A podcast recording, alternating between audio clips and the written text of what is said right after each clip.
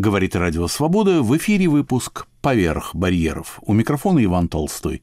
Во второй половине часа историк Игорь Петров с рассказом о судьбе Артура Бая. Начнем с другой темы.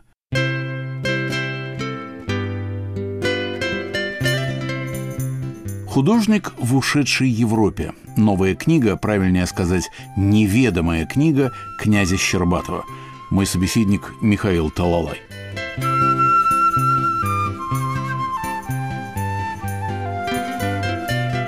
Михаил Григорьевич, мы знаем князя Сергея Александровича Щербатова как автора известной книги «Художник в ушедшей России». Ваше предисловие к его новой, посмертной, конечно, книге называется «Художник в ушедшей Европе». Так что же, наступил все-таки европейский закат – да, вот в этом э, названии, названии моего предисловия к э, книге князя Сергея Александровича, мне все-таки кажется, что я уловил его вот собственное ощущение, самоощущение э, жителя Европы, пожалуй, даже послевоенной. 40-х, 50-х годов, когда он и, писал очерки, ставшие костяком, основой нашей новой книги Сергея Александровича, его второй книги и, думаю, последней. Я думаю, что так себя чувствовал. В Европе ему, трубадуру э, традиционного искусства, трубадуру Ренессанса, иконы и прочих традиционных ценностей, ему было неуютно там, где победил, я все говорю про, про искусство, там, где победил абстракционизм, модернизм, э, нонфигуратизм, с которым он, как уже искусствовед, э, отчаянно боролся. Но все-таки сначала давайте, э, Иван Никитич, поговорим о биографии нашего автора, о Сергее Александровиче. Да, конечно, пожалуйста, а то я думаю, что не все наши слушатели знают ее на зубок. Представим его нашей публике. Его первая часть российская достаточно хорошо известна из знаменитого русского княжеского рода, происходящего от Рюрика. Родился в 1874 году в родовом богатейшем поместье Нара, сейчас это город Наро-Фоминск.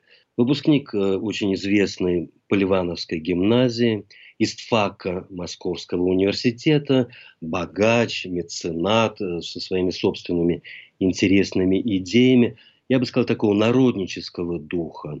Ему всегда был близок такой популяризаторский, скажем, жанр, общественный жанр – он сам художник, учится у Грабаря, у Пастернака-старшего, но больше, пожалуй, он общественный деятель, сближается со своими петербургскими коллегами, это мир искусства, организует выставки, разного рода журналы и прочее, и строит э, Щербатовский особняк, ставший в те годы очень известный. Это 13-й год, известное московское здание, и он задумывает этот особняк не как свой личный дом, не как такую городскую виллу, а как музей частных собраний. Такая вот у него была новаторская идея. Он хотел привлечь своих друзей состоятельных и э, художественно одаренных людей, привлечь к собиранию их коллекций и предоставлению их народу. Такая вот народническая идея. Он, конечно, знакомится с самыми лучшими и блестящими художниками той поры, тесно с ними общается, и это общение стало основой его достаточно известной книги. Он не собирался уезжать. Как-то революцию он воспринял, естественно, отрицательно, но без особого трагизма и думал, что он э, сможет ужиться с новой властью, как, скажем, сделал его друг и учитель Игорь Грабарь. И тут такой эпизод, к нему приходит Михаил Нестеров, он описывает это в своей книге и говорит, вам надо срочно бежать. И настолько был высок авторитет этого художника у Щербатова, что они с супругой собрались и в одночасье уехали через Крым в Париж э, и затем в Италию, в Рим. И эта часть достаточно хорошо известна и изучена. Племянница князя Щербатова, княжна Софья Евгеньевна Трубецкая, так писала о своем дяде в парижском журнале «Возрождение» в 1951 году. Князь Сергей Александрович Щербатов, автор печатаемых ниже очерков о русских художниках, внук генерала, героя 1812 года, воспетого Жуковским. Отец Сергея Александровича был первым выборным всесословным и очень популярным городским головой Москвы. Сергей Александрович – коренной москвич, унаследовавший от отцов широкую западную культуру. Художественно одаренный, его с детства влекло к искусству, он, однако, лишь по окончании Московского университета поступил в Мюнхене в художественную школу живописи. Затем некоторое время учителем его был Игорь Горобарь но лишь впоследствии в одинокой усиленной работе Щербатов как художник нашел вполне свой путь. Выставлял Щербатов немного, раз в Москве, два раза в Париже. Думает теперь о выставке в Риме, куда его привела беженская судьба и где скопилось больше ста его работ. Он не примкнул ни к одной художественной группировке, это не соответствовало его внутреннему укладу. К тому же он стремился служить русскому искусству вообще и в широком масштабе, служить и своим состоянием. Щербатов был выбран и состоял членом Совета Третьяковской галереи, членом Совета Румянцевского музея и училища живописи и ваяния в Москве. Как члену жюри ему оказывалось полное доверие, и он мог единолично выбирать картины для музея. Другим существенным замыслом Щербатова был его дом в Москве на Новинском бульваре. Этот дворец Екатеринской эпохи, но приспособленный к современным условиям, был построен по плану и указаниям Щербатова, архитектором Тамановым. Таманов получил за него золотую медаль и звание академика, а дом был премирован Петербургской академией художеств как самое красивое новое здание Москвы. Дом был завещен городу Москве, чтобы по смерти владельца быть обращенным в музей небывалого типа – городской музей частных собраний. Эта идея вызвала настоящий восторг. Меценаты и собиратели коллекций всякого рода уже спешили завещать будущему музею свои детища – коллекции икон, картин, фарфора, гравюр, нумизматики и так далее. В первый же год революции он был расхищен и разрушен. Ну, об авторе этого текста Софья Евгения можно устроить отдельную передачу, может быть, мы это сделаем. Она была пассажиркой знаменитого философского парохода вместе со своим более известным братом Сергеем Евгеньевичем. Но об этом в следующий раз. Это племянница, она с ним общалась, встречалась, и поэтому особенно проникновенно и точно о нем пишет. Я не занимался до поры до времени князем Сергеем Александровичем. Почему? От того, что 20 лет тому назад э, вышла статья, которую, естественно, сразу прочитал о нем, э, моей коллеги, славистки, русистки Паулы Ферретти. Во втором выпуске основательного русско-итальянского архива она э, опубликовала на английском языке статью «The Family Archive of Сергей Александрович Щербатов», где ну, вкратце, но очень емко, основательно рассказала об открытиях ею совершенных в домашнем семейном архиве в Англии, где живет одна веточка от нашего князя. Ну, и на этом, как бы ознакомившись с этой статьей, я и успокоился. Но, тем не менее, тексты Щербатова, скажем так, постоянно были на моем рабочем столе. Первый раз текст о нем, написанный Борисом Ширяевым, я включил э, в сборник, собственно, самого Ширяева. Статья называлась «Рюриковый крови художник».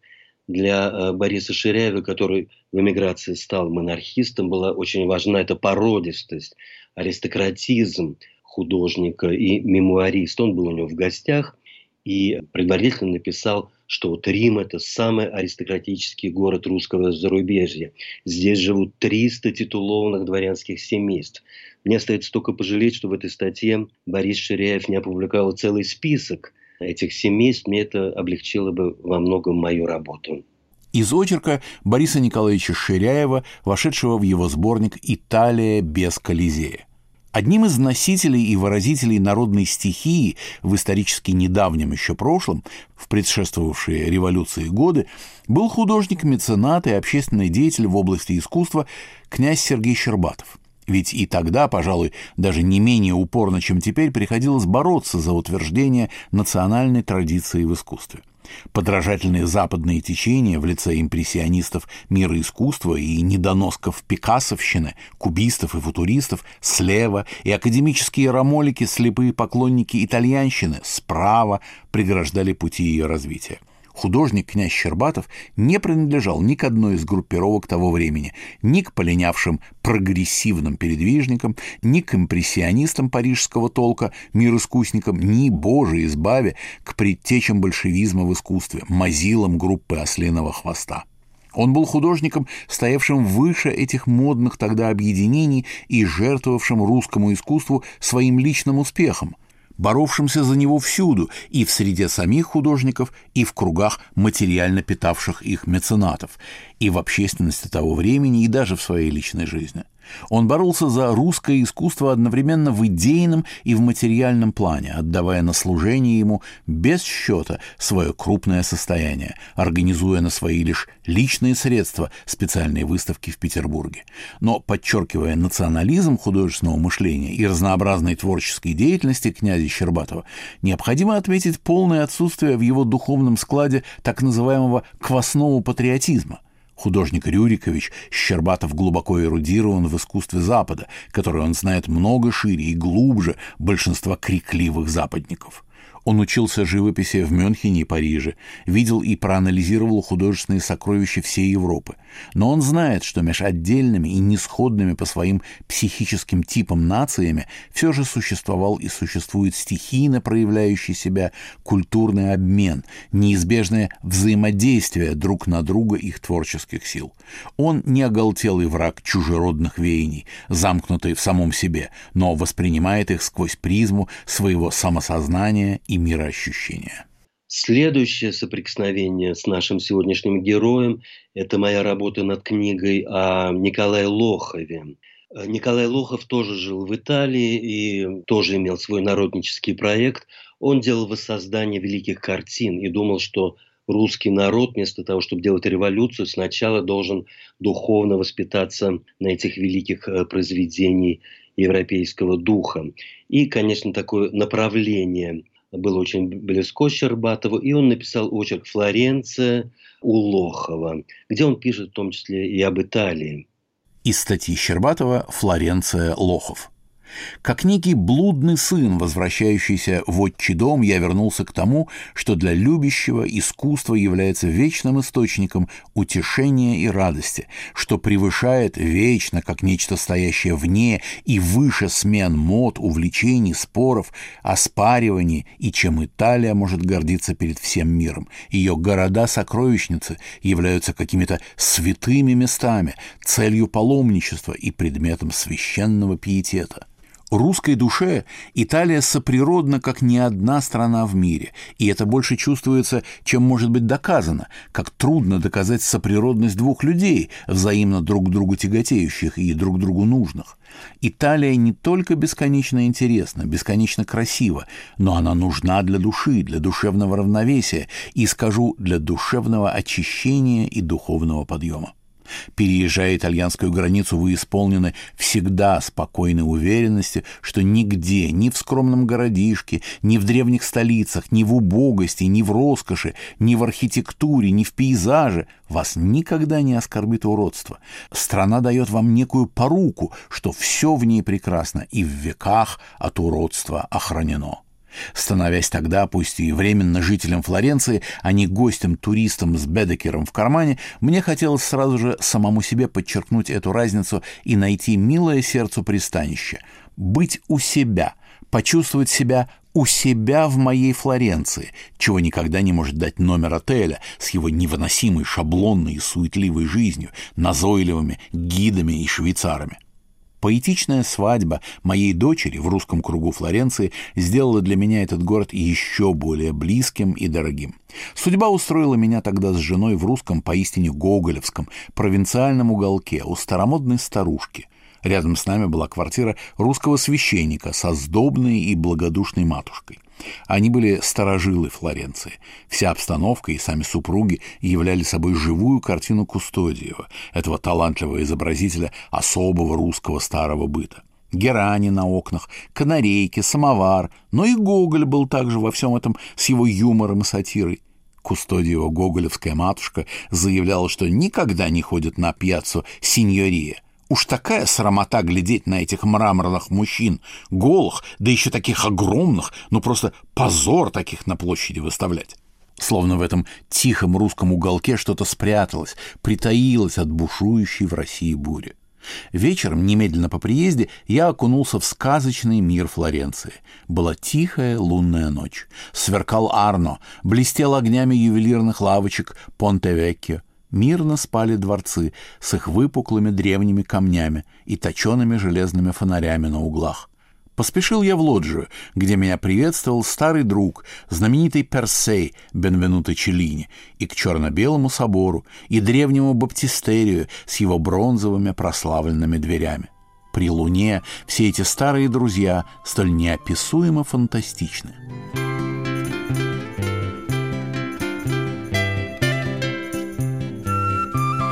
На волнах Радио Свобода в выпуске «Поверх барьеров» разговор о только что вышедшей в издательстве «Старая басманная» книге князя Сергея Щербатова «Искусство как вид духовного познания». Мой собеседник Михаил Талалай.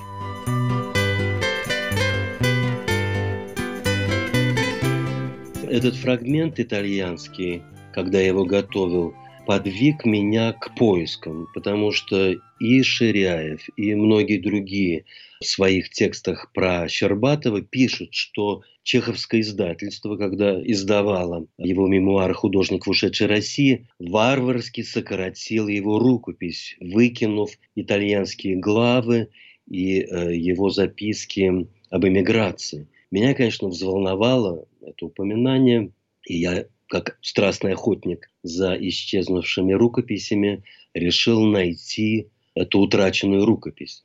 В итоге я саму эту рукопись не нашел, но вот получилась вторая книга самого Сергея Александровича. Что я предпринял? Я тоже связался с потомками, с другой веточкой, которая осталась в Италии. Они носят фамилию э, Владимировы. Дочь Щербатова, княжна Валентина, вышла замуж за другого иммигранта Владимира во Флоренции в 20-е годы, как раз когда Щербатов навещал Лохова, и он об этом тоже упоминает о свадьбе своей дочери. И э, вот Владимировы, они до сих пор живут в Риме, но и они мне сказали, что у них никаких рукописей не осталось, у их сестер потомков тоже. И вообще мне выразили семейное мнение, с которым я мало-помалу начал свыкаться и проникаться. О том, что Сергей Александрович как-то преувеличил качество и вообще наличие этой второй части, что, скорее всего, это был некий проект, некоторые наброски, которые он думал в будущем осуществить и э, сделать, может, даже какой-то особый том. Но это были действительно, и на мой взгляд, это так, наброски, потому что у Сергея Александровича были прекрасные возможности публиковать эти тексты. После войны он публиковался и во Франции, и в Америке, публиковался циклично. Это был, ну, собственно, и мой метод, и многих других исследователей работы. То есть его записки «Художники в ушедшей России» Это э, серия очерков, которые выходили в журнале «Возрождение» по отдельным художникам, блестяще написаны в одном ключе, э, в одном камертоне. Но в итоге он все это объединил в одну э, книгу, и вышла прекрасная книга. Интересно, что описывая вот великих корифеев, титанов живописи, искусства, он употребляет два разных термина. Некоторые художники для него ценные – а другие художники полноценны.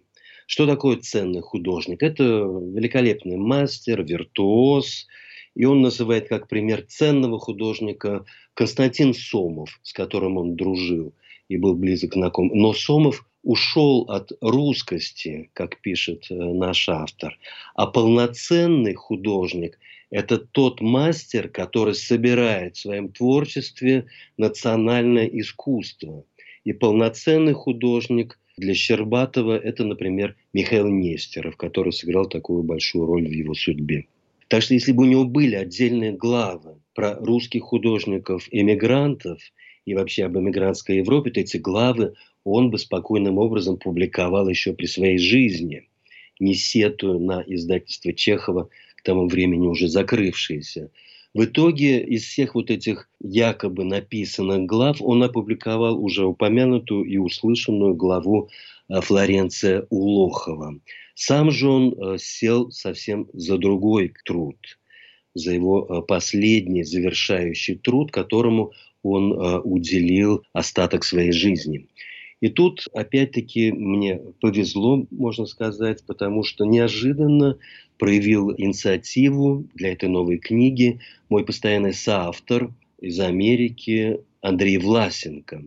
Он мне предложил собрать очерки, разбросанные в труднодоступной мигрантской периодике и посвященные вот этому гигантскому новому замыслу Сергея Александровича, его очеркам о направленности искусства. Что он подразумевал направленностью искусства, он определил в первой своей статье, опубликованной в конце 50-х годов в еженедельнике «Русская мысль». Она так и называлась «Направленность искусства». Мы не пишем историю искусства, которому уделены многочисленные труды на всех языках сложной проблематики искусства и понятия красоты. Мы сосредоточим наш разбор на направленности разных искусств Европы. Продолжаю его текст художественный творческий акт по существу мистичен, будучи направленным к трансцендентным понятиям красоты, добра и истины. Вот эта красота, добро и истина, три таких понятия, триада, как называет Щербатов, и становится краеугольным камнем его мировоззренческой будущей книги, философской, религиозной, мистической – и он публикует серию очерков, которые упоминает, кстати, княжна Трубецкая а, в своем тексте. Они все назывались э, одинаково, направленность искусства. Но я перечислю, какие искусства это были в его статьях. Греция, Итальянское возрождение, Фландрия, Германия, Голландия, Испания. Из всех этих национальных искусств он выбирал наиболее дорогие для него фигуры, как и, и в книге про русских художников – в Европе это Веласкес, Биата Анджелика, Микеланджело, Дюрер, Джардоне, Пуссен, Делла Франческо, Врубель. Он постоянно пишет о Врубеле, который поразил его. И э, в итоге выходит целая серия его очерков, как вот медальоны, названные им об этих великих художников, так и вот эта направленность искусства. Сама Трубецкая в своей статье даже дала название – она написала, что ее дядя в настоящее время пишет свою новую книгу «Искусство как вид духовного познания». И именно так и называется наша новая книга, куда в итоге мы включили все вот эти очерки мною перечислены, добавив, конечно, и ряд других. Получился объемный труд, был, надо сказать, долгострой, потому что первоначально наша идея вместе с Андреем Власенко сделать какую-то красивую книгу. Речь идет об искусстве, о Дюрере, Веласкесе. Поэтому мы искали каких-то богатых издателей, которые бы опубликовали прекрасные репродукции. Но в итоге, конечно, таковые не нашлись, в особенности в наши сложные времена. Издательство «Старая Басманная», которое ведет серию «Русская Италия» и вообще интересуется генеалогией и э, русским дворянством и прочим, оно охотно восприняло нашу идею, хотя эта идея не совсем концепция издательства «Старая Басманная», но тем не менее книга вышла. И как всегда бывает, если речь идет об исторических каких-то исследованиях, вот этот долгострой, он помог тому, что нашлось еще несколько интересных частей нашей книги. В частности, выплыла рукопись его неопубликованной поэмы из одного частного римского архива, и держатели этого архива пожелали остаться неизвестными. Тем не менее, эта поэма открыла совершенно новую, другую грань, о которой мы только слышали. Это э, поэтическое творчество Сергея Александровича. Его стихи, насколько мне известно, циркулировали. Он сам не занимался их публикацией, но может когда-нибудь действительно дойдут руки и до третьей книги Сергея Александровича как поэта. Но он был еще и художником. Его картины, они нам еще неизвестны. Он э, сам э, не занимался их распространением, не занимался выставками и относился к этому вообще очень так по-аристократически. Об этом сообщает его визитер, который незадолго до кончины из Америки, посетив Рим, э, навестил и Сергея Александровича Щербатова. Вера Коварская в гостях у князя Щербатова в Риме. Новое русское слово, Нью-Йорк, 19 августа 1956 года. Собравшись в Италию, я решила, что должна повидать человека, который заказывал картины в Рубелю и для кого Перов писал свой последний портрет – жены Щербатова. Улица, где живут Щербатовы, тихая, спокойная. Такси остановилось у небольшого четырехэтажного дома с классическим фризом под крышей. Его построил какой-то граф в начале века. Впоследствии дом был разбит на квартиры. Он как-то по-русски уютен, поэтому мы в нем и поселились, объяснил мне князь Щербатов. У дома небольшой полисадник, много цветов. Перед тем, как войти на высокое крыльцо, я стала изучать фасад здания. Догадаюсь ли я по окнам, в какой квартире живет художник Щербатов? Вижу в одном из окон несколько клеток с распевающими канарейками. Наверное, тут решила я. И не ошиблась. Дверь мне открыла маленькая горничная и со словами «Вас уже ждут» проводила через полукруглую переднюю в кабинет. В углу под образами на низкой тахте лежал шаляпинского облика красивый пожилой человек в халате. «Простите меня, я недавно очень хворал, врачи мне велели лежать, я поэтому не встаю». Я села на невысокий, видавший виды стул у небольшого старенького столика, что стояло у изголовья тахты, и, стараясь пробиться через треск нескольких канареек, подробно рассказала Щербатову, кто я и почему мне хотелось с ним познакомиться. Рассказывая о себе, я изучала обстановку комнаты. Кроме дивана в комнате находилось несколько столов, заваленных книгами и журналами. Стены сплошь завешены семейными фотографиями и картинами самого Щербатова. «Извините, пожалуйста, жена выйдет попозже. У нее сейчас клиентка». «Ваша жена врач?» – спрашиваю я. «Нет, она гадалка. У нее с детства был особый дар провидения. Своим братьям, например, она всегда говорила, какие билеты им достанутся на экзаменах. И вот этим она нас и тут вывезла. Она иной раз просто может посмотреть на человека и может предсказать ему его будущее». Я меняю тему разговора и спрашиваю, много ли Щербатов теперь рисует. Щербатов рассказывает о своих римских выставках, показывает каталоги, отзывы газет. Но я мало что продал, не люблю расставаться со своими полотнами. Да и к тому же, заметил Щербатов, в последнее время публика больше увлекается пятнистостью, которая пошла от Кандинского. С ним я учился, он был полной бездарностью. Сергей Александрович, в свою очередь, расспрашивает меня о русской жизни в Нью-Йорке, о журналах, о собраниях, жалуется на полное отсутствие каких-либо русских начинаний сейчас в Риме. Нет ни клубов, ни кружков, ничего. Когда-то все было, а теперь провинция. Действительно, что за все время своего пребывания в Италии я ни разу не слышала русской речи на улицах. Из воспоминаний Веры Коварской в гостях у князя Щербатова в Риме. Э, нашей книге из-за ее долгостроя повезло потому что она вышла в Москве в ноябре месяце, а в декабре под Москвой, в имении, где родился наш герой, проходили третьи щербатовские чтения. Вот представьте, в нашем времени, таком изощренном, существует целое щербатовское общество историческое, которое занимается родом Щербатовых и породненных с ними.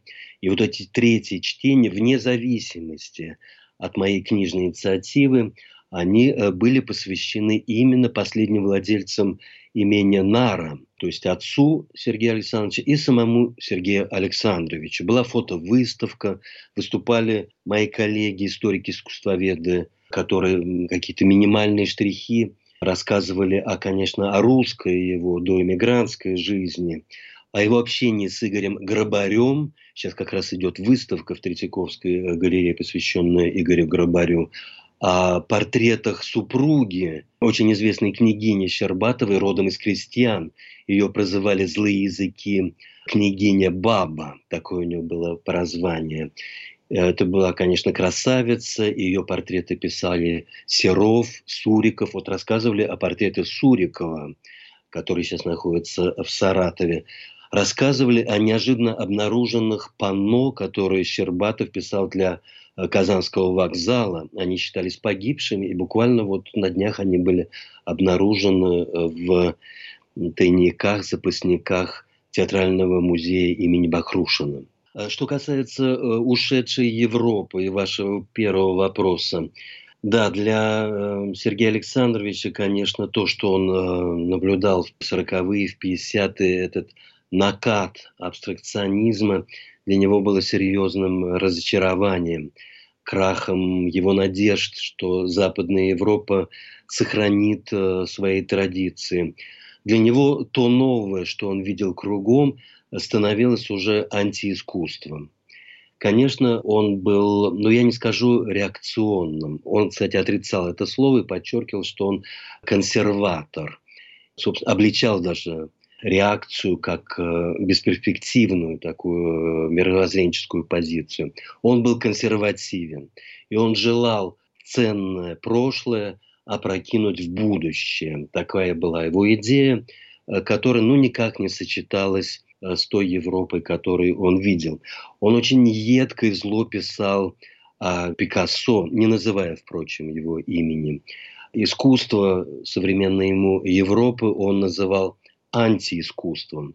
И вообще видел уже в свойственном ему религиозном ключе все это как некое такое сползание, ну, почти в царство антихриста. То есть э, некое эсхатологическое ощущение всего, что происходило вокруг. Европа уходила из-под его ног.